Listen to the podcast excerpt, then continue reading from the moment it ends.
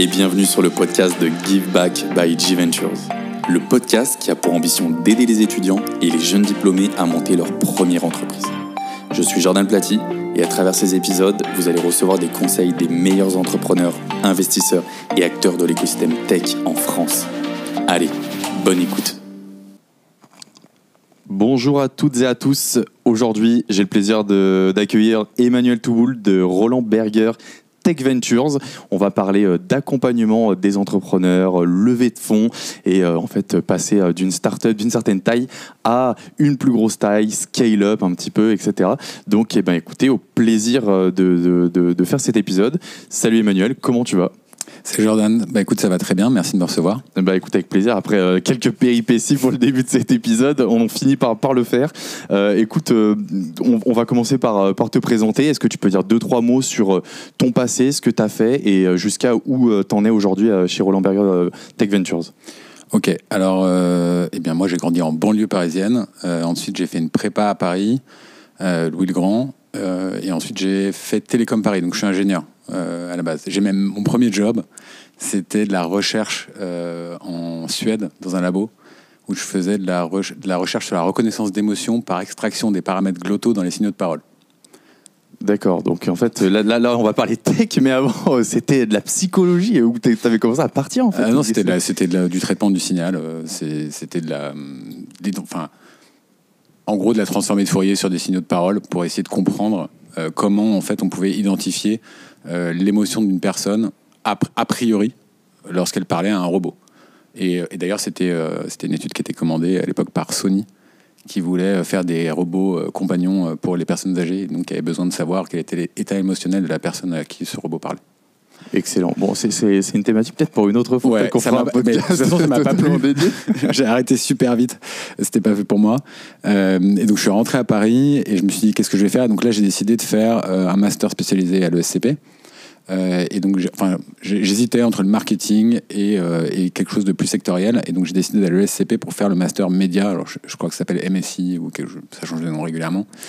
Euh, ça a été une expérience formidable, euh, à la fois euh, parce que j'ai rencontré plein de gens vraiment, vraiment cool dans, ce master, et aussi parce que le, marché des médias, de manière générale, est un marché qui m'excitait terriblement. Donc mon premier job ensuite, ça a été de rejoindre une boîte de prod, Fremantle Media, dans laquelle j'ai pas mal travaillé sur des, émissions qui géraient à l'époque, La Nouvelle Star, euh, Oui Chef avec Cyril Lignac, c'est vieux, hein, je sais pas si vous voyez de, de- à quoi je fais référence. Laissez des commentaires pour nous dire si vous connaissez. voilà. Euh, et en fait, très vite, le DG de l'époque m'a demandé de l'aider à développer euh, toute la partie licensing sur les marques programmes. Donc ça a été pendant un an, j'avais euh, finalement euh, vraiment le go du DG pour euh, tout seul aller euh, démarcher des marques et faire des deals avec elles. Donc ça a été, ça a été hyper formateur, très sales dans l'approche et très négo. T'avais quel âge euh, à ce moment-là? Bah, 24 ans. Ah oui, Ouais, donc super expérience. Ouais. En fait, personne s'occupait de ça et voulait le développer. Ça a tellement bien marché que derrière le groupe, qui était un groupe australien, a décidé de créer euh, un, un job euh, en centrale pour gérer ce- ce- ce- cette activité. Euh, et euh, mon boss de l'époque m'a dit, je me rappellerai, Gaspard de Chavagnac, m'a dit, écoute, on peut continuer comme ça, tu peux continuer dans la prod, tu vas très vite monter. Le problème, c'est que tu vas très vite euh, taper un palier. Si j'étais toi, j'irais faire du conseil en strat. Je dis d'accord, écoute, je vais suivre ton conseil. Donc je suis parti euh, faire du conseil, euh, strat, marketing, etc., marketing services, dans les médias. Et donc à une époque formidable, puisque c'est l'arrivée de l'iPhone, l'arrivée des tablettes, la délinéarisation, donc concrètement l'arrivée du replay, de la VOD, etc. Et donc tous les business models historiques des médias volaient en éclats. Il fallait tout réinventer. Et donc pendant cinq ans, j'ai bossé pour tous les groupes médias de la place euh, sur ces sujets de- d'adaptation des business models et de, on va dire, euh, monétisation des contenus. euh, pour Donc c'est du vrai conseil en innovation là. innovation euh, finance, enfin, de business model, oui, clairement. Euh, C'était vraiment, vraiment excitant. Et en 2010, je décide de partir pour monter une boîte avec, avec des collègues et, et on a trouvé un CTO pour s'associer à nous. Et on a lancé une boîte dans le développement durable un peu tôt, en 2010, c'était très tôt. Alors je vais pas raconter toute l'histoire, sinon effectivement ce sera encore un autre podcast. Mais donc cette aventure, euh, elle, commence en 2010, elle s'arrête en 2015. Euh, on a levé des fonds avec euh, BPI, qui à l'époque s'appelait pas la BPI. et avec euh, JC Deco à l'époque. Et on a revendu les actifs à une filiale de, la Caisse des dépôts. Alors, ça n'a pas été un énorme succès. hein. Je ne suis pas devenu riche avec, euh, avec, euh, avec cette startup. En revanche, ça a été une expérience formidable en termes d'apprentissage. Puisqu'en fait, pendant 6 ans euh, dans le conseil, 5-6 ans, tu apprends que tu peux résoudre à peu près tous les problèmes, des méthodes, à te cadrer, à être hyper rigoureux, qui était quelque chose dont moi j'avais besoin à l'époque, puisque j'avais plutôt un profil un peu euh, foufou, quoi, on va dire. Euh, et ensuite, dans l'entrepreneuriat, tu dois tout réapprendre. Alors c'est très frustrant hein, parce qu'il y a des gens qui savent mieux faire que toi et que tu peux pas te payer, mais tu dois tout réapprendre, tout refaire. Et euh, t'apprends sur toi en fait, sur ta capacité de résilience, euh, sur ta capacité à euh, convaincre les autres. Euh, et, et puis tu fais un job qui est très opérationnel, qui était très éloigné finalement de ce que je faisais dans le conseil. Donc franchement, une expérience formidable. Et juste pour, pour comprendre, quand tu dis que tu as vendu les actifs, c'est Ouais. quoi C'est la technologie que tu as vendue? On a, en fait, on a vendu, on peut, on peut considérer qu'on a vendu les boîtes parce qu'on a vendu une partie, on a vendu les salaires. Enfin, il y avait les salariés, la marque, euh, la base de, donc on a euh, le code, euh, le code, etc. Donc ça, mais ça a été réutilisé pour faire une autre activité par notre écart. Donc c'est, pas une reprise de l'activité directe. Et donc après, après cette aventure, l'entrepreneuriat s'est fait de haut et de bas. Donc moi, je me suis retrouvé en 2015. euh, comme ça, vous saurez toute ma vie. J'avais une femme euh, qui était elle-même entrepreneur, euh, qui venait de- de- d'arrêter sa boîte, qui en montait une deuxième et qui était enceinte de 9 mois de notre premier enfant.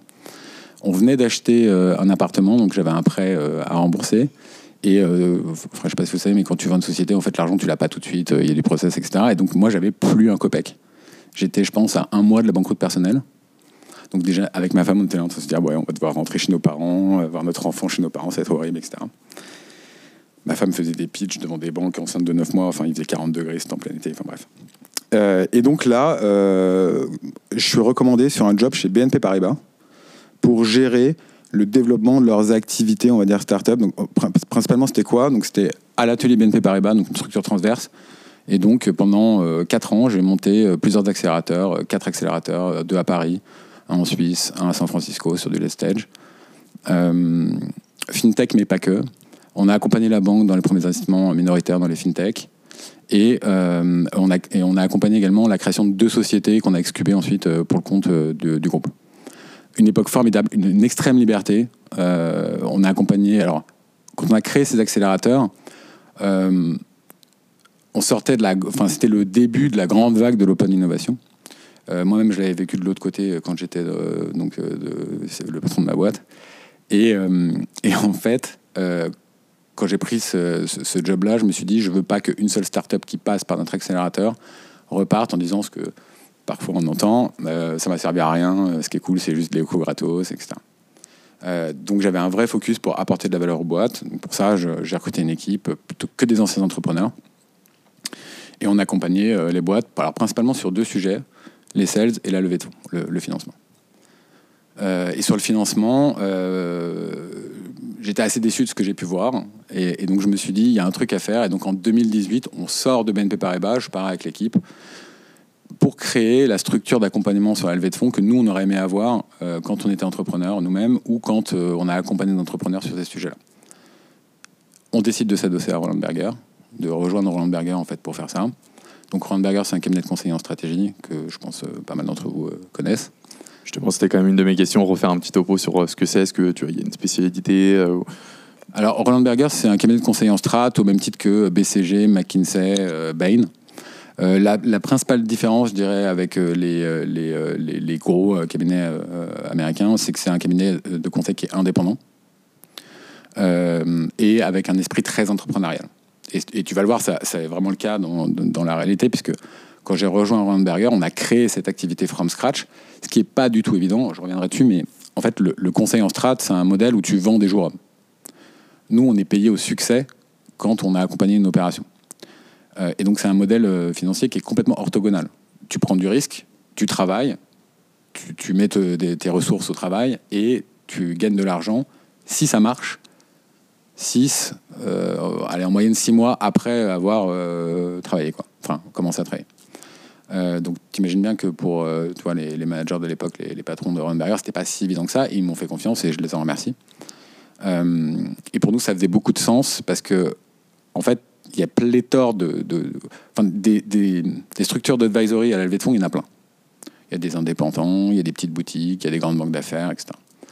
Euh, et pour une des problématiques que moi j'avais identifiées, c'est que si tu pars et que tu lances ce type d'activité seul, ta tentation, ça va être de prendre des dossiers pour prendre des dossiers parce que tu as peur de manquer. Quoi.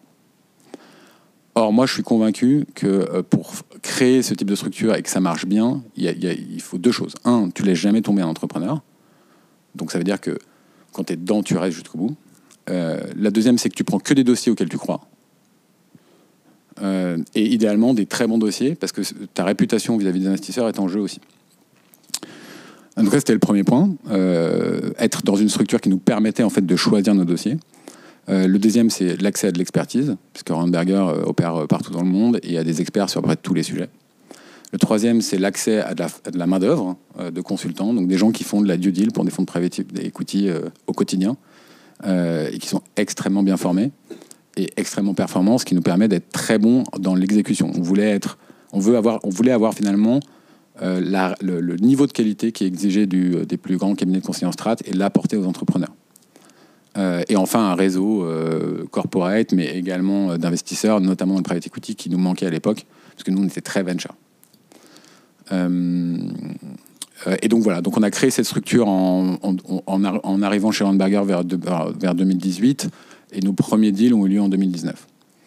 Euh, la Non, non, euh, enfin, j'allais juste rebondir effectivement pour bien comprendre. Du coup, donc il y a le cabinet de conseil et toi, tu es arrivé, donc tu as réussi à monter donc une équipe euh, from scratch.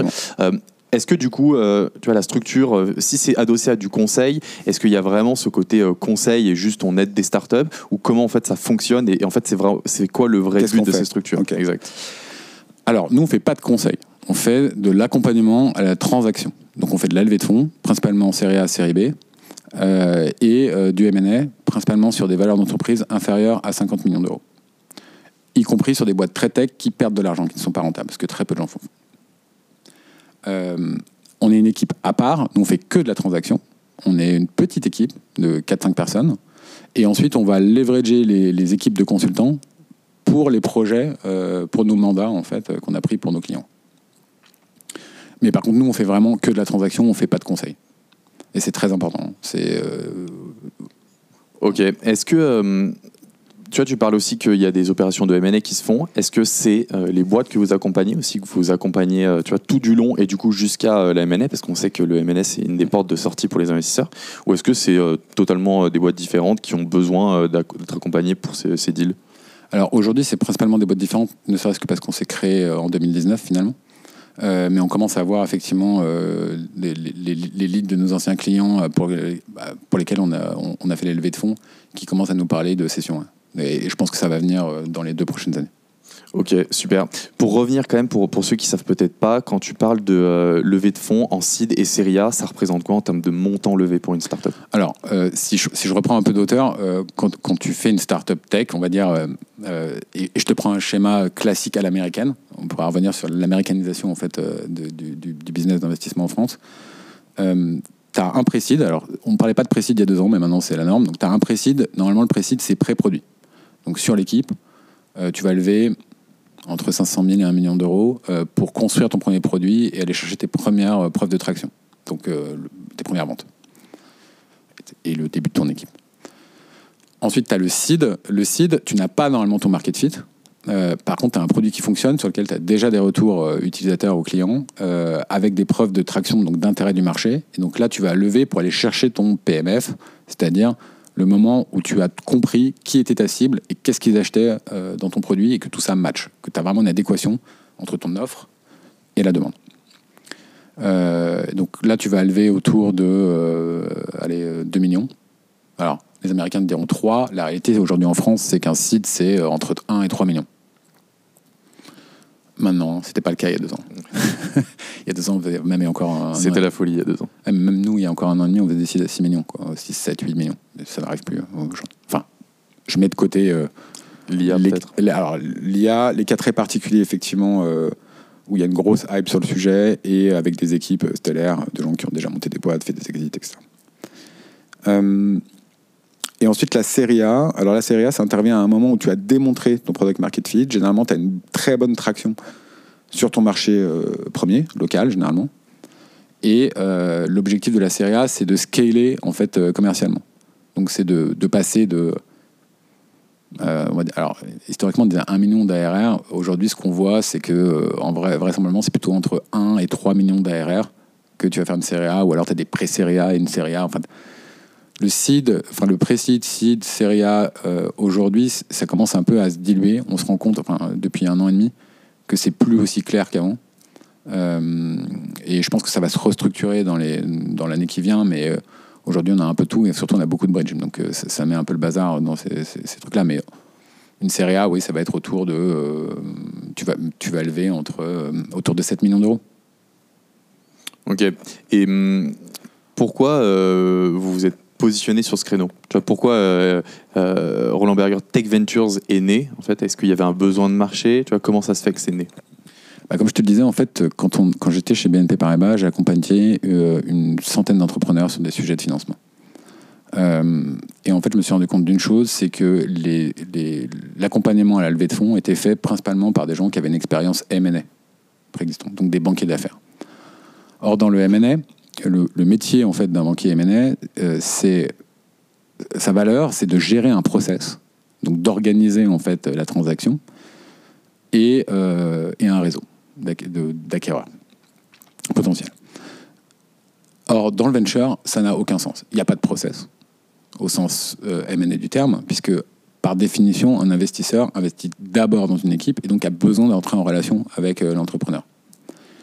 Et la deuxième, c'est que le réseau, c'est bien, mais qu'aujourd'hui, tu mets sur ton LinkedIn Working on Something New et tu as tous les VC de la place qui vont t'appeler. Donc en fait, l'accès aux investisseurs est relativement simple euh, dans le monde d'aujourd'hui. Donc ça n'a pas de sens. En revanche, la compétition dans la discussion avec les investisseurs, elle est de plus en plus forte. Et ça ne s'est pas arrêté, même avec la crise, etc. C'est même pire qu'avant. Euh, et, les investisseurs eux-mêmes ont une façon de regarder les dossiers qui est extrêmement calibrée. C'est-à-dire qu'ils cherchent à peu près les mêmes choses. Par contre, ce qu'ils cherchent change régulièrement. Et même parfois assez vite. Donc le sujet, c'est comment tu marketes ta boîte, ton produit, puisque tu vends une partie de ta boîte. Une levée de fonds, c'est quoi? C'est la vente d'une partie de ta société.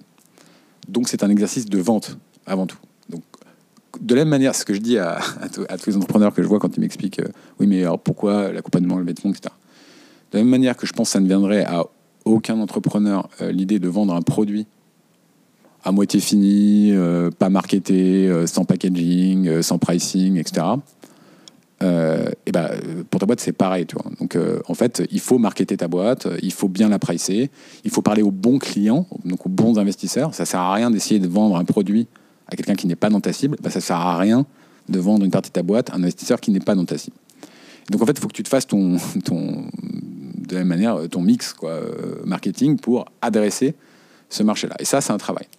Euh, et le travail est, là. Donc en fait, moi, moi et nous, notre vision en fait du marché de l'accompagnement à la levée de fonds, il a switché d'un modèle d'intermédiation où tu as un banquier qui est là à côté de l'entrepreneur qui ne parle pas, on se demande qui fait là, ou qui parle, et c'est encore pire, parce que personne n'a envie de parler au banquier, tu vois, quand, quand tu fais une levée de fonds. Euh, donc on passe d'un modèle d'intermédiation à un modèle de market euh, de l'offre sur un marché euh, donné.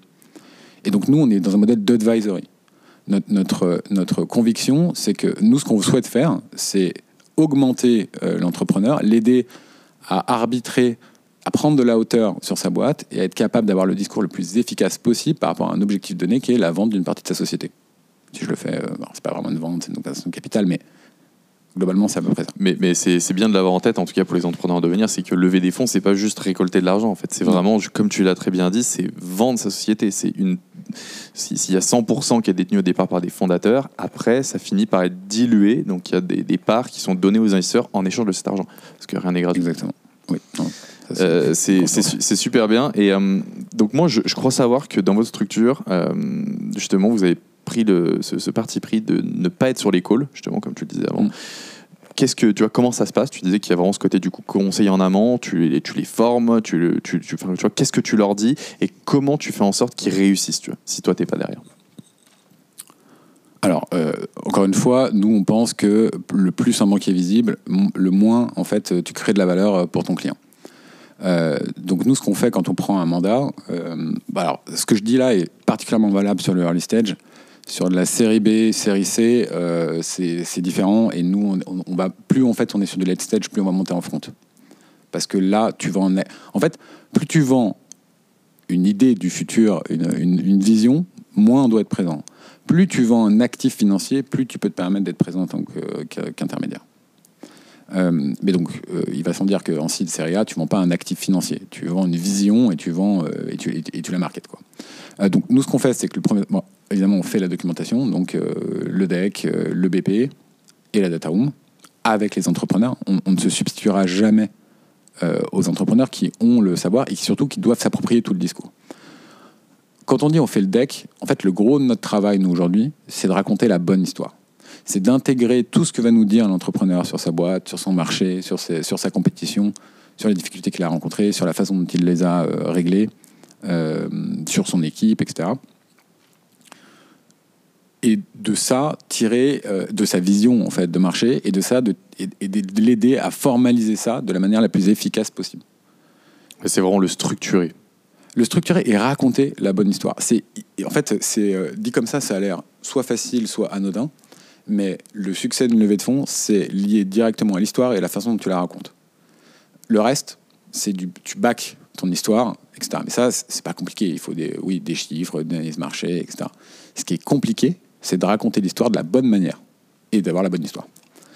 Euh, et, ça, c'est déterminant. hein. Tu, tu, prends la même boîte avec euh, une histoire A et une histoire B, il y, en a, elle- il y en a une qui va lever 20 millions et, et l'autre qui va lever 3. Quoi. Et pas avec les mêmes investisseurs en plus. Euh, donc ça, c'est- vraiment le gros du travail. Euh, et ensuite, derrière, effectivement, il y a tout le travail de formalisation, euh, d'avoir le BP qui colle avec ça, que l'entrepreneur se l'approprie. Donc il y a un gros boulot de coaching de aussi pour qu'il la raconte de la bonne manière et qu'il qu'il soit un peu bulletproof. Donc on le challenge, on le challenge, on le challenge. Notre valeur est dans le fait que, a priori, on ne connaît pas la boîte. et donc on a cette hauteur de vue qui nous permet aussi d'entrer. C'est c'est pas qu'un euh, Enfin, les entrepreneurs sont tout à fait capables de faire ce travail-là. hein, c'est pas la question. C'est juste que parfois, il y a des moments où tu as besoin de, te faire accompagner par quelqu'un qui n'a pas né dans le guidon et qui va prendre cette hauteur. En ça, d'une certaine manière, la proposition de valeur est assez proche parfois de celle du conseil. Euh, et enfin, après, derrière, on va l'aider à euh, euh, targeter les bons investisseurs. Donc, on va faire une stratégie de levée de fonds. Qui on contacte en premier? Quel type d'investisseur? Qui dans les fonds on contacte? Euh, Et ensuite, on l'accompagne tout le long du process, en back-office, sur le Q&A, sur la négociation des termes. Et on remonte en front euh, auprès des différents investisseurs que lorsque c'est nécessaire. Donc, tu peux avoir des sujets, par exemple, euh, quand il faut aligner des business angels qui ne sont pas alignés avec ce, que, ce que propose le- le fonds entrant. Quand tu as des sujets de cash out, euh, quand, euh, quand il faut mettre d'accord euh, deux investisseurs qui collident, qui collident le tour, etc. Donc là, on peut être amené à remonter en front, mais le moins possible en fait. Et c'est quoi comme investisseur que, que vous allez chercher du coup? Business Angels, que des fonds, des corporates aussi, euh, en France et à l'international? Le corporate, les corporates, là, enfin, on l'évite le plus possible. Mais- Pourquoi? Parce que quand tu fais rentrer un corporate dans une startup en early stage, euh, potentiel- alors déjà, vision marché, tu dilues euh, ta chance de vendre, de bien vendre ta boîte, puisque tu as potentiellement ton acquéreur qui est déjà au capital. Euh, ça de certains fonds qui ne veulent pas rentrer avec des corporates. Ensuite, la, la- vision d'investissement d'un corporate est, souvent très différente de celle d'un investisseur. Un investisseur a une vision financière, avec, un exit, euh, avec une vision de sortie à 5 ans. Un, corporate, c'est souvent une vision stratégique, donc soit euh, pré-M&A, soit d'apprentissage, etc. Euh, et donc, du coup, il n'aura pas forcément envie des mêmes clauses non plus. Donc, euh, pour éviter que ce soit très compliqué, etc., le mieux, c'est quand même d'avoir des investisseurs financiers, donc euh, business angel, family office ou euh, VC. Ok, c'est super clair. Je sais aussi que, enfin, ce métier un peu de leveur de fonds aussi qu'on peut appeler, il y en a certains qui le voient d'un très bon œil, un très bon accompagnement. Il y en a d'autres peut-être un peu moins. Qu'est-ce que tu peux dire là-dessus? Comment c'est perçu par le marché? Alors, la première chose, c'est que quand tu prends un leveur de fonds, alors déjà, personne n'est obligé de prendre un leveur de fonds. Euh, tu peux très bien lever des fonds sans leveur. Et d'ailleurs, je vais aller même plus loin, toutes les boîtes qu'on a accompagnées sur leur levée de fonds auraient pu lever sans nous, Tu leur as dit après ça? Bien sûr. Non, mais c'est une réalité. Nous, nous, on prend des boîtes dont on pense qu'elles peuvent lever sans nous. On prend des boîtes qui sont capables de lever. En revanche, alors, Et ça confirme bien en fait que du coup vous cré- vous enfin vous avez vous avez une conviction profonde dans ce cas dans l'idée et dans l'exécution de tout ça parce que si tu peux dire ça de la boîte qu'ils n'avaient pas besoin d'accompagnement c'est qu'en fait pour toi c'est un super deal j'ai dit qu'ils pouvaient lever sans nous. J'ai pas dit qu'ils n'avaient pas besoin d'accompagnement. ah ok Euh, donc ils peuvent lever sans nous, évidemment. Après, alors euh, pour certains, je pense qu'on certains de nos clients, on a vraiment euh, euh, été game changer dans la façon dont ils présentaient leur boîte, et donc on a, leur a vraiment permis de. Peut-être qu'il aurait été beaucoup plus difficile, voire euh, peut-être qu'ils n'auraient pas réussi. Euh, mais bon, j'en sais rien. Euh, Moi, je pars plutôt du principe que de toute façon, ils auraient pu lever sans nous. Nous, notre métier, c'est d'optimiser la levée, c'est de la sécuriser et de l'optimiser avec potentiellement des meilleurs investisseurs et des meilleurs termes. Et, un meilleur montant. Globalement, c'est ça, euh, notre métier. Euh, donc maintenant, euh, sur la perception des leveurs sur le marché. Alors, si tu interroges des investisseurs, ils vont tous te dire que c'est pas bien de passer par un lever parce que ça veut dire que t'es pas assez bon. Globalement. Que c'est un signal que le CEO est pas capable de lever des fonds tout seul. C'est, à mon sens, et je vais pas me faire que des amis, mais c'est pas grave, euh, une forme, c'est une forme d'hypocrisie. Euh, parce que déjà, on a plein d'investisseurs qui nous envoient des dossiers de boîtes qui veulent qu'on accompagne et pas que des boîtes où ils pensent que les mecs sont pas bons, quoi, clairement. Euh, Il y a plein de moments où en fait tu as besoin en fait de quelqu'un pour justement faire ce que, ce que je disais tout à l'heure et les investisseurs en sont euh, tout à fait conscients. Euh, la deuxième raison, c'est que en fait ils sont, on est capable de dire que un entrepreneur, son job c'est de bien s'entourer et donc de recruter le bon CMO pour vendre son produit. Mais par contre, s'il veut s'entourer pour faire ses levées de fonds, alors c'est un mauvais entrepreneur. Moi, je suis désolé, je vois pas la logique. Donc, euh, donc sur, cela, sur ça, je ne peux pas juger. Après, cette perception, elle est liée à plein de choses. Elle est liée au fait que si tu prends un mauvais lever, tu plantes ta boîte. Donc le choix du lever, il n'est pas anodin. C'est pas, c'est pas. euh, euh, disons qu'il y a plein de. Je pense qu'il y a plein de levers sur la place qui, euh, qui, qui potentiellement vont pas faire du bien à la boîte. Donc faut pas se tromper dans le lever que tu prends quand tu, quand tu décides de passer par euh, un accompagnement sur ta levée. La deuxième, c'est que on souffre de cette vision de l'intermédiation et du lever qui est planté à côté de l'en- l'entrepreneur et qui prend la parole et qui, euh, et qui fait écran entre l'entrepreneur et les investisseurs, soi-disant pour faire monter la sauce ou je sais pas quoi. Et ça, je comprends que les investisseurs, ils n'ont pas envie de voir ça. Euh, parce que effectivement, euh, alors déjà, ça donne pas une bonne image de la boîte, mais surtout, ça les empêche de rentrer en relation avec l'entrepreneur et de mieux comprendre qui ils ont en face d'eux. Euh, donc ça aussi, je pense que ça détruit de la valeur. Est-ce qu'il n'y a, pas aussi une question peut-être financière? Parce que dans le business model Ouais, d'un Oui. voilà, est-ce que ça les bloque pas de se dire ah bah non, euh, je, mets, je mets des billes dans cette startup, il y a une partie qui va au lever? Alors, ça les bloque pas. Oui, ça, les, ça leur fait pas plaisir. Ouais, voilà ça. Pourtant, euh, moi je rebondis un peu sur ce que tu as dit. Tu vois, tu parlais de CMO. Donc quand tu embauches quelqu'un, de toute façon, euh, tu le payes. Ouais. Donc euh, des investisseurs, quand ils vont mettre euh, en fait de l'argent sur une startup, c'est aussi pour embaucher du monde pour qu'elle scale up. Un CMO, bon, c'est le côté marketing, c'est vendre du coup le, le produit. Pour autant, un lever, un accompagnateur, tu vois, comme, comme votre structure, vous, vous, vous aidez aussi quand même le, le CEO à se former, à être le meilleur pitcher en fait. Ouais. donc c'est devant des invests, mais quand tu sais faire un pitch devant des invests qui sont ultra pointilleux eux parce qu'ils y aussi de l'argent, je pense que le CEO est aussi meilleur dans sa capacité à pitcher peut-être euh, de manière de produit avec euh, peut-être d'autres corpos pour avoir des partenariats. Donc, enfin, au bout du compte, est-ce que ça aide pas en fait dans tous les cas euh, pour pour toute une généralité en fait d'avoir lever Alors, moi, ma conviction, c'est que ça t'aide surtout. En fait, c'est un moment, tu as levé de fonds, en tant qu'entrepreneur, tu vas prendre de la hauteur sur ton business et tu vas te reposer la question de où est-ce que je vais dans les deux prochaines années. Et ce moment, il est déterminant. Donc, moi, ma conviction, c'est que la valeur qu'on apporte à un entrepreneur quand on l'aide sur sa levée de fonds, elle va au-delà du fait qu'il ait levé de l'argent. J'espère, euh, euh, que, notre valeur, elle va et, je pense que honnêtement, c'est vraiment, enfin, elle, est plutôt dans la capacité qu'on a eue pendant le process de l'aider à arbitrer et à bien présenter, en fait, à, à focuser en fait sur un certain nombre de choses et avoir un plan très clair de ce qu'il va faire au lendemain de sa levée de fonds. Parce que ton BP il est clair, tu sais exactement où tu dépenses l'argent pour faire quoi, et donc normalement, ça déroule derrière. On pense que, enfin, moi, je, moi, je pense qu'on a une grosse valeur aussi euh, sur cette partie-là. Euh, après, tu vois, pour être très clair, hein, tu vois, nous, dans notre cas, on, on fait en sorte d'être le moins visible possible parce que notre métier, c'est d'améliorer l'image qu'ont les investisseurs de l'entrepreneur. Donc si un, un investisseur pense que la boîte n'est pas accompagnée, ça me va aussi bien, alors qu'elle est accompagnée. Donc ça, c'est, nous, c'est ce qu'on fait. Alors, ça, ça, ça peut en énerver certains, mais tout le monde nous dit après en off, franchement, euh, super, c'est une bonne idée, c'est comme ça qu'il faut faire. Donc on, va- on va continuer dans, dans- cette façon de faire, parce qu'on pense que c'est la meilleure façon de le faire. Et ça nous permet aussi d'aller chercher des fonds anglo-saxons qui n'ont pas du tout cette culture de l'intermédiation. C'est assez français. hein.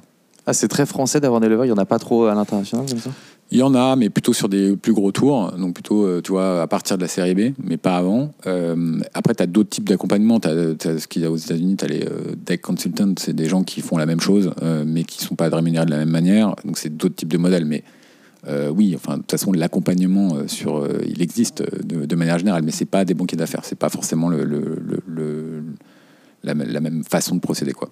Ok. Est-ce que tu peux nous donner des, exemples de boîtes que vous avez accompagnées? Est-ce que je peux te donner des exemples de boîtes? Alors, je, je peux- te donner par exemple là euh, le dernier qui a été annoncé, parce qu'on va en annoncer, il y a un autre qui va être annoncé bientôt, mais par exemple, on a accompagné Cobra, euh, et c'est un bon exemple parce qu'on l'a accompagné à la fois sur son site et sa série A. Euh, on a, je peux te donner un exemple sur la partie M&A aussi, on a fait la session de 50 à Harvest, c'est dans les fintech. Je peux t'en donner plein d'autres, mais euh, comme tu l'auras pu le remarquer en préparant le podcast, on communique pas du tout. Hmm. C'est vrai qu'il y a très peu de documentation euh, en ligne hein, sur, sur la structure. on communique pas et c'est une, une vraie volonté de notre part. De la même manière que je te dis, euh, notre, objectif c'est d'augmenter en fait euh, les entrepreneurs et de, leur permettre de faire la meilleure opération possible. On est des advisors. On n'a pas à prendre la lumière sur un deal qu'on a fait ou qu'on n'a pas fait quoi. Donc tu nous verras jamais euh, publier sur LinkedIn nouveau deal, tech venture, etc. Et honnêtement, si je pouvais, mon site internet il serait noir avec euh, marqué tech venture et basta quoi. Bon, c'est bien d'un côté ce que, ce que vous souhaitez, c'est la réussite de la startup. De toute façon, c'est pas vous euh, qui, qui voulez être mis en lumière, c'est plutôt euh, la startup en elle-même une fois qu'elle Ouais, après, après je, si je suis totalement honnête, c'est aussi une manière de se marketer. hein. Enfin, nous, nous, nous, si tu d'un point de vue purement euh, business, notre, notre vision, c'est de devenir la structure d'accompagnement sur les transactions pour les entrepreneurs de la tech. Qui se, re- enfin, le- les noms qui se repassent entre entrepreneurs et entre investisseurs. Et, euh, et voilà, quoi. Mhm. On fait pas de communication. Bon, euh, évidemment, je, le- la preuve, je suis là ce soir, donc ça, ça- ça arrive. Mais, euh, on- Mais parce qu'on parle de plein de sujets aussi en, en général et pour faire euh, pour éduquer un peu les gens. Mais je comprends que sur la structure en elle-même, euh, ok, non, mais c'est c'est une bonne technique euh, marketing aussi de façon un peu la, la structure invisible, mais euh, qui marche au bouche à oreille, quoi. Super euh, bonne méthode. C'est notre idéal. Ok, trop bien. Est-ce que juste pour terminer, pour, euh, enfin, tu vois, même de manière générale, pas que vous, mais comment ça fonctionne un lever en fait, comment ça prend de l'argent? Parce que c'est vrai Ouais. qu'on on, on- on l'a cité rapidement, effectivement, mais on- pour que les gens comprennent, si un jour ils ont besoin d'être accompagnés, est-ce que c'est eux qui payent, euh, les investisseurs qui payent Tu vois bien le, leur mentionner? Ouais. Alors déjà, première chose, on se fait jamais accompagner par un lever sur un précide. Ça n'a aucun sens. Ok, pourquoi?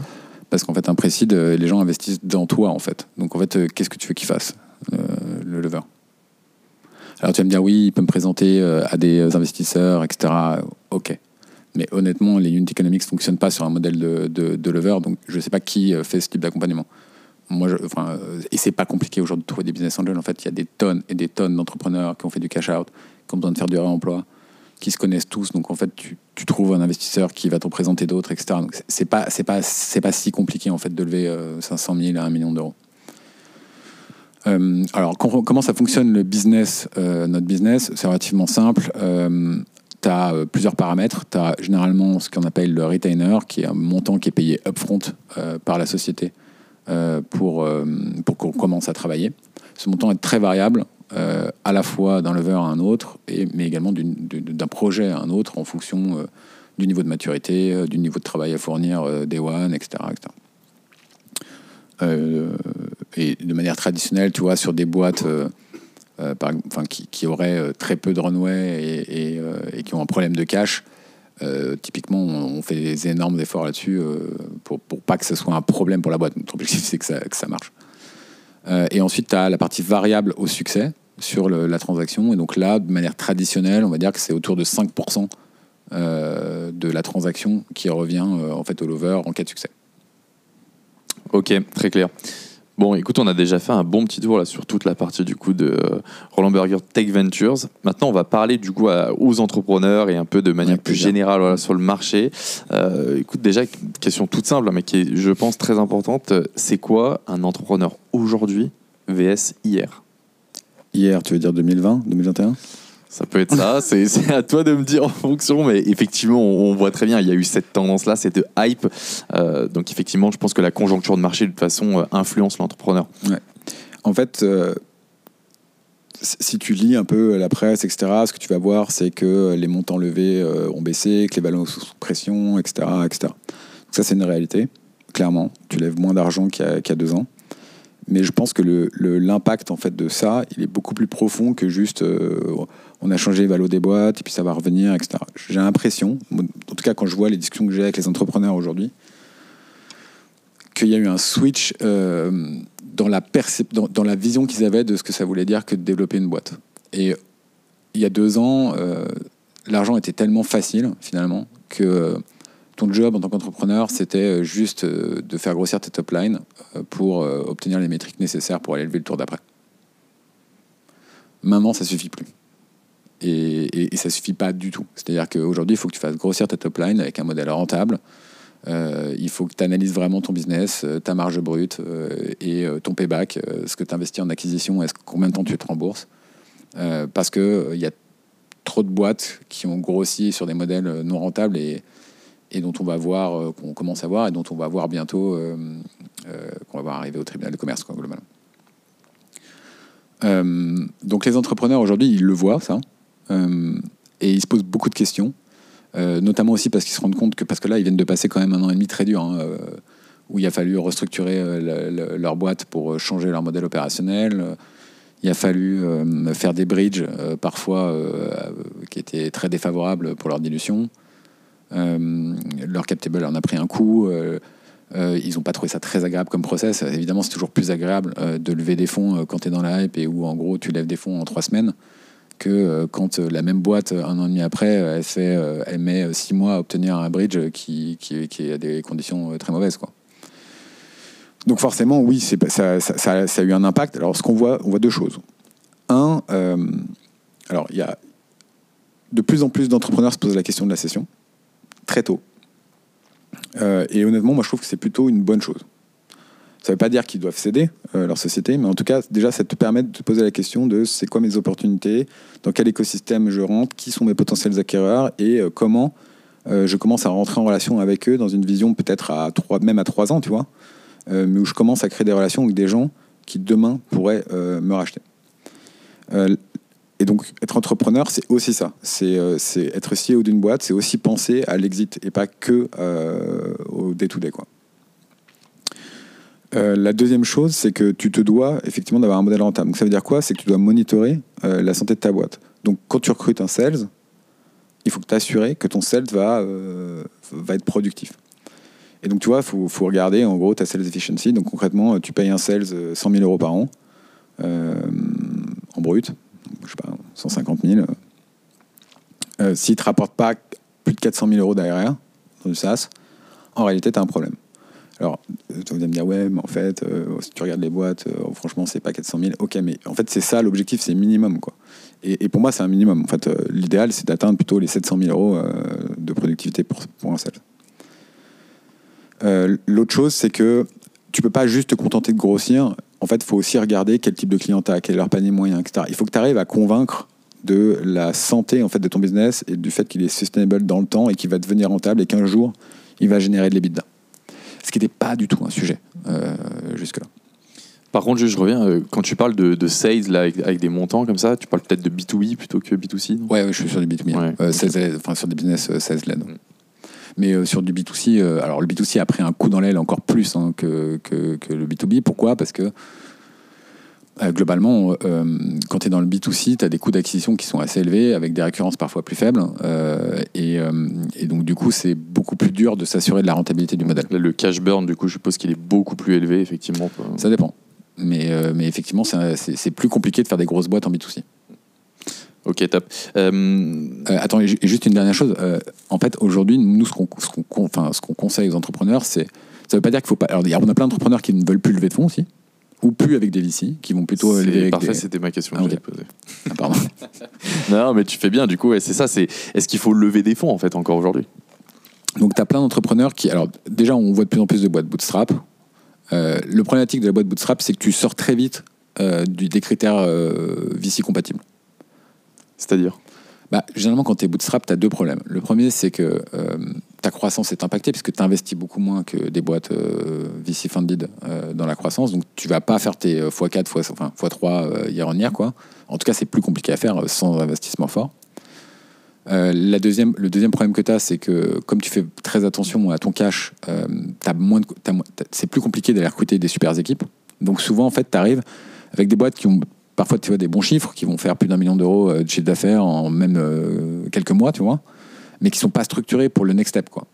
Qui n'ont pas euh, l'équipe en place qui va absorber euh, 5 millions de cash-in et qui va le mettre au travail day one. Et ça, c'est une problématique. Tu peux aussi avoir de la dette technique. Et on sait que dette technique, tu la payes après pendant un certain temps. Donc, un investisseur VC qui rentrerait dans une boîte bootstrap, lui, il va devoir s'assurer que la boîte, elle est capable de, dépenser l'argent pour, créer de la valeur euh, dans les, mois, qui, vont venir. Donc, c'est. c'est pas évident, ça se fait. hein. Nous, on a levé des fonds pour bootstrap, ça se fait très bien, mais disons que c'est pas si simple. Euh, la deuxième, c'est qu'on voit plein de- d'entrepreneurs qui ne veulent plus lever euh, avec des VC, mais qui vont préférer euh, des BA, des family office, qui ont moins cette vision de il faut que ce soit une licorne. Ils n'ont pas, pas les maths en fait d'un fonds de venture. On pourra revenir aussi un peu dessus. ils n'ont pas cette partie-là. Et, euh, et puis, euh, effectivement, euh, bah, ils, pensent plus, ils pensent plus à l'exit. Mais nous, ce qu'on conseille, c'est qu'entre chaque tour de financement, c'est de lever suffisamment pour tenir le temps de faire ta croissance et de pouvoir te poser la question stop ou encore. Est-ce que je relève? Parce que j'ai les super métriques, mon marché est propice pour pénétrer plus rapidement ce marché, et donc si je relève de l'argent, je vais être capable de vraiment scaler ma boîte Ou est-ce que je me dis, bah, c'est pas le cas, où les conditions de marché ne sont pas euh, rassemblées, et donc j'ai la capacité de me mettre dans un modèle rentable assez vite, avant d'être euh, face au mur de cash et d'être obligé de lever, ce qui est catastrophique dans le contexte actuel. C'est bien, tu, tu commences déjà à répondre à la question que j'avais après, c'est comment gérer une bonne levée? Et en fait, euh, parce que enfin, tu, tu lèves, ça prend du temps, tu dépenses ton cash, tu as sans doute besoin de, de- de relever. Donc, comment tu gères en fait tout ce process tout le temps? Alors, déjà, pareil, je vais pas me faire que des amis. Je, je conseille, moi, à tous les entrepreneurs, euh, je leur conseille de ne jamais prendre un call VC s'ils ne sont pas prêts à lever. Donc, à tous les entrepreneurs euh, qui nous écoutent sur du early, etc., vous devez avoir votre, euh, votre messagerie LinkedIn qui est full euh, de VC qui vous contactent euh, pour, faire, pour savoir où vous en êtes, pour en savoir un peu plus sur la boîte que vous faites, etc. Moi, je ne vois pas l'intérêt de répondre à ce type de sollicitation. Pourquoi? Parce que c'est le job des investisseurs. Alors déjà, un, c'est pas parce que euh, ta boîte est incroyable que les mecs te contactent. Ça n'a rien à voir. D'ailleurs, ils, probablement ils savent même pas ce que tu fais. Ils sont juste en train de dépiler et de faire ce que fait des sales. Quoi. Ils dépilent une liste, ils contactent, ils contactent, ils contactent pour remplir un CRM. Donc, au mieux, tu fais une super impression, c'est super, euh, mais t'as rien gagné, tu vois, parce que c'est trop tôt. Au pire, euh, tu fais une mauvaise impression et c'est très compliqué de repasser ensuite derrière six mois plus tard et de refaire une bonne impression. Et tu vas annoncer des chiffres, tu vas dire ouais à la fin de l'année on va faire tant, puis tu vas pas les faire, mais ce sera écrit dans le CRM. Donc quand ils vont te revoir derrière, ils vont dire bah t'avais prévu de faire ça, est-ce que tu l'as fait? Non. Alors que si tu les voyais à ce moment-là, euh, personne a l'historique réel. Donc c'est toujours une question de présentation en fait euh, de, de ta boîte. Donc ça, première chose, je déconseille en fait de prendre des calls quand on n'est pas prêt. De la même manière que ça ne te viendrait pas à l'idée de faire euh, une vente à un client avec un produit qui est euh, qui marche pas quoi. Bah c'est pareil. Dans la vie de tous les jours, hein, c'est, l'expression, elle, est là. hein, c'est la première impression, euh, ça fait tout quand même. C'est souvent la bonne, même si au bout du compte, après on se dit ouais, l'habit ne fait pas le moine. Mais en fait, c'est super important. Cette première impression, tu as tout de suite euh, cette euh, façon de penser de comment peut agir cette personne, etc. Donc pour une boîte, comme tu l'as très bien dit, c'est, ça en fait. Si tu fais mauvaise impression, tu te dis bah bon, est-ce que ça va dans le temps? Parce que c'est une aventure entrepreneuriale et longue est-ce que ça va tenir si la première impression était déjà mauvaise? Bah, t'as t'as entièrement raison. De toute façon, tu ne reviens pas d'une première euh, mauvaise impression auprès d'un investisseur. Ça, c'est le premier point. Un investisseur, je pense, moi, qui, décide d'investir dans les premières 10 minutes euh, de ton pitch. Là, il décide. Et après, tout le reste, ça va être pour justifier cette première impression. Et, effectivement, à chaque étape, il peut décider de ne pas le faire. Mais, si tu n'as pas cette première envie d'investir dès le premier contact, tu as peu de chances d'aller d'aller au bout. Donc ça, c'est le premier point. Donc, tu parles jamais d'un investisseur tant que tu n'es pas en train de chercher de l'argent et tant que tu n'es pas prêt ou tu t'es pas préparé. Et c'est un gros travail de préparation. Euh, c'était quoi ta question déjà? C'est comment ça marche? C'est ça. La question, c'était exactement ça. C'est le process de levée ah, de fonds, en fait. donc, ça, c'est le premier point. Ensuite, tu te prépares et donc tu vas lever des fonds au moment où tu en as besoin, mais au bon moment. C'est-à-dire que euh, toi, parfois, je vois des boîtes qui viennent me voir et qui me disent Moi, je veux lever des fonds avant la fin de l'année parce que je sais pas quoi, il y a un momentum ou je, ne sais quoi, on parle de, mon sujet et blablabla. Ok, effectivement, c'est une bonne raison de commencer à regarder pour aller lever des fonds. Sauf que si tu n'as pas les chiffres, si tu as un certain nombre de choses à prouver avant de pouvoir convaincre un investisseur, et que tu y vas comme ça, qu'est-ce qui va se passer? Tu vas voir plein de mecs, potentiellement tu vas faire très bonne impression, ils vont tous te dire hyper intéressant, génial, c'est un peu petit pour nous, je te propose qu'on se reparle dans six mois. Bon, bah, la conclusion de tout ça, c'est un, il a déjà vu le sujet une première fois, il t'a déjà dit non une fois, donc en fait, le réexciter dans six mois, c'est compliqué. Euh, la deuxième, c'est que toi, tu vas continuer à avoir des investisseurs. Parce qu'en fait, tu vas dire, oui, il m'a dit ça, mais peut-être celui d'après. Donc en fait, tu vas avoir tout le marché trop tôt, tu vas t'embourber dans un truc. Pendant ce temps-là, qu'est-ce que tu fais? Tu vends pas, puisque c'est un full-time job hein, pour un fondateur lever des fonds. Donc ta boîte, euh, il y a un moment où elle, peut supporter quelques mois le fait que le fondateur il soit à faire autre chose. Mais il y a un moment où en fait, euh, tu vas commencer à avoir une traction qui, qui va devenir flat. Et là, tu es dans un, dans, un mauvais drap. Donc, comme tout, en fait, il faut un momentum. Et le momentum, c'est quoi? C'est toi, tu dois être prêt, ta boîte, elle doit être prête pour aller chercher ces types d'investisseurs. Euh, et il faut, que, il, faut que plus ça va se passer vite, meilleur sera ta levée de fonds. Plus ça va prendre du temps, plus ça va prendre du temps, en fait. C'est un, un, cercle, un engrenage infernal, quoi.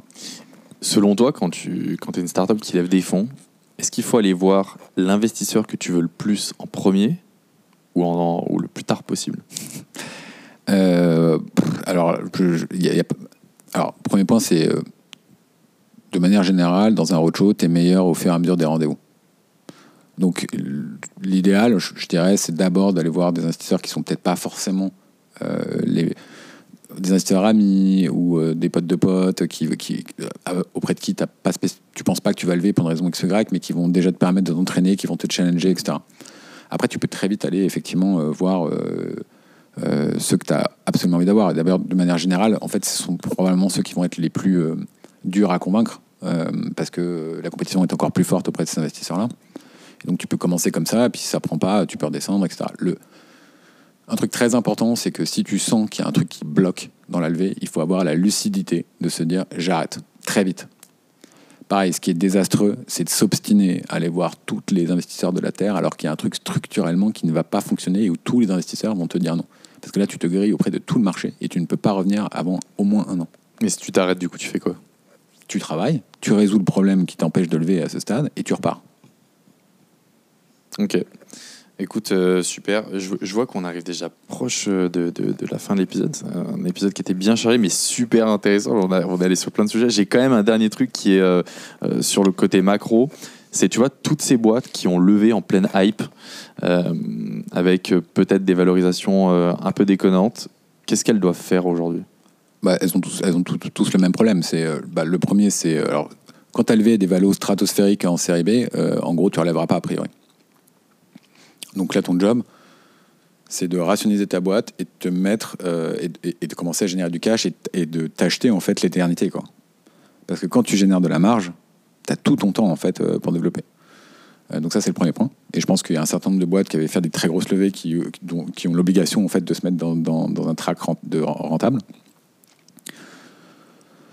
Celles qui continuent à avoir des très grosses tractions, elles ont quand même un travail à faire euh, pour rationaliser effectivement leur, capacité à atteindre un modèle rentable, mais rien ne les empêchera de relever euh, demain. tu, vas toujours avoir hein, ce segment de boîtes en fait euh, stellaires, tu vois, qui ont des tractions de ouf avec des super modèles et qui continuent de dérouler. ces boîtes-là, vont relever ou, pas, ou elles vont se vendre. Enfin, mais, en tout cas, elles n'ont pas de problématique particulière. et après, la, vraie difficulté, c'est plutôt pour des boîtes qui avaient levé un gros tour en série A ou un gros tour en seed. Bah, potentiellement, certaines. Alors, ce qu'on voit aujourd'hui sur le marché, c'est qu'il n'y a, pas forcément des down round. Tu as, des, as, des, des bridges qui sont faits par les investisseurs historiques généralement. Où, Tu peux juste rappeler ce que c'est qu'un bridge? Un, un bridge, c'est quand tu es une boîte et que tu arrives à un moment où tu n'as pas les métriques pour aller faire le tour d'après, mais tu n'es pas rentable. Et donc, à un moment, il va falloir que tu te finances, sinon tu vas mourir. Tu vas bridger. Donc, euh, tu, tu vas aller chercher de l'argent euh, euh, pour tenir le temps d'atteindre euh, les objectifs qui vont te permettre d'aller chercher, euh, de retourner sur le marché pour chercher de l'argent. Et donc ça, généralement, c'est soit fait, enfin c'est souvent fait par les investisseurs historiques et parfois avec le concours d'autres investisseurs qui vont rentrer parce que les conditions sont généralement très favorables aux investisseurs. Souvent, c'est à la valeur du tour précédent, par exemple.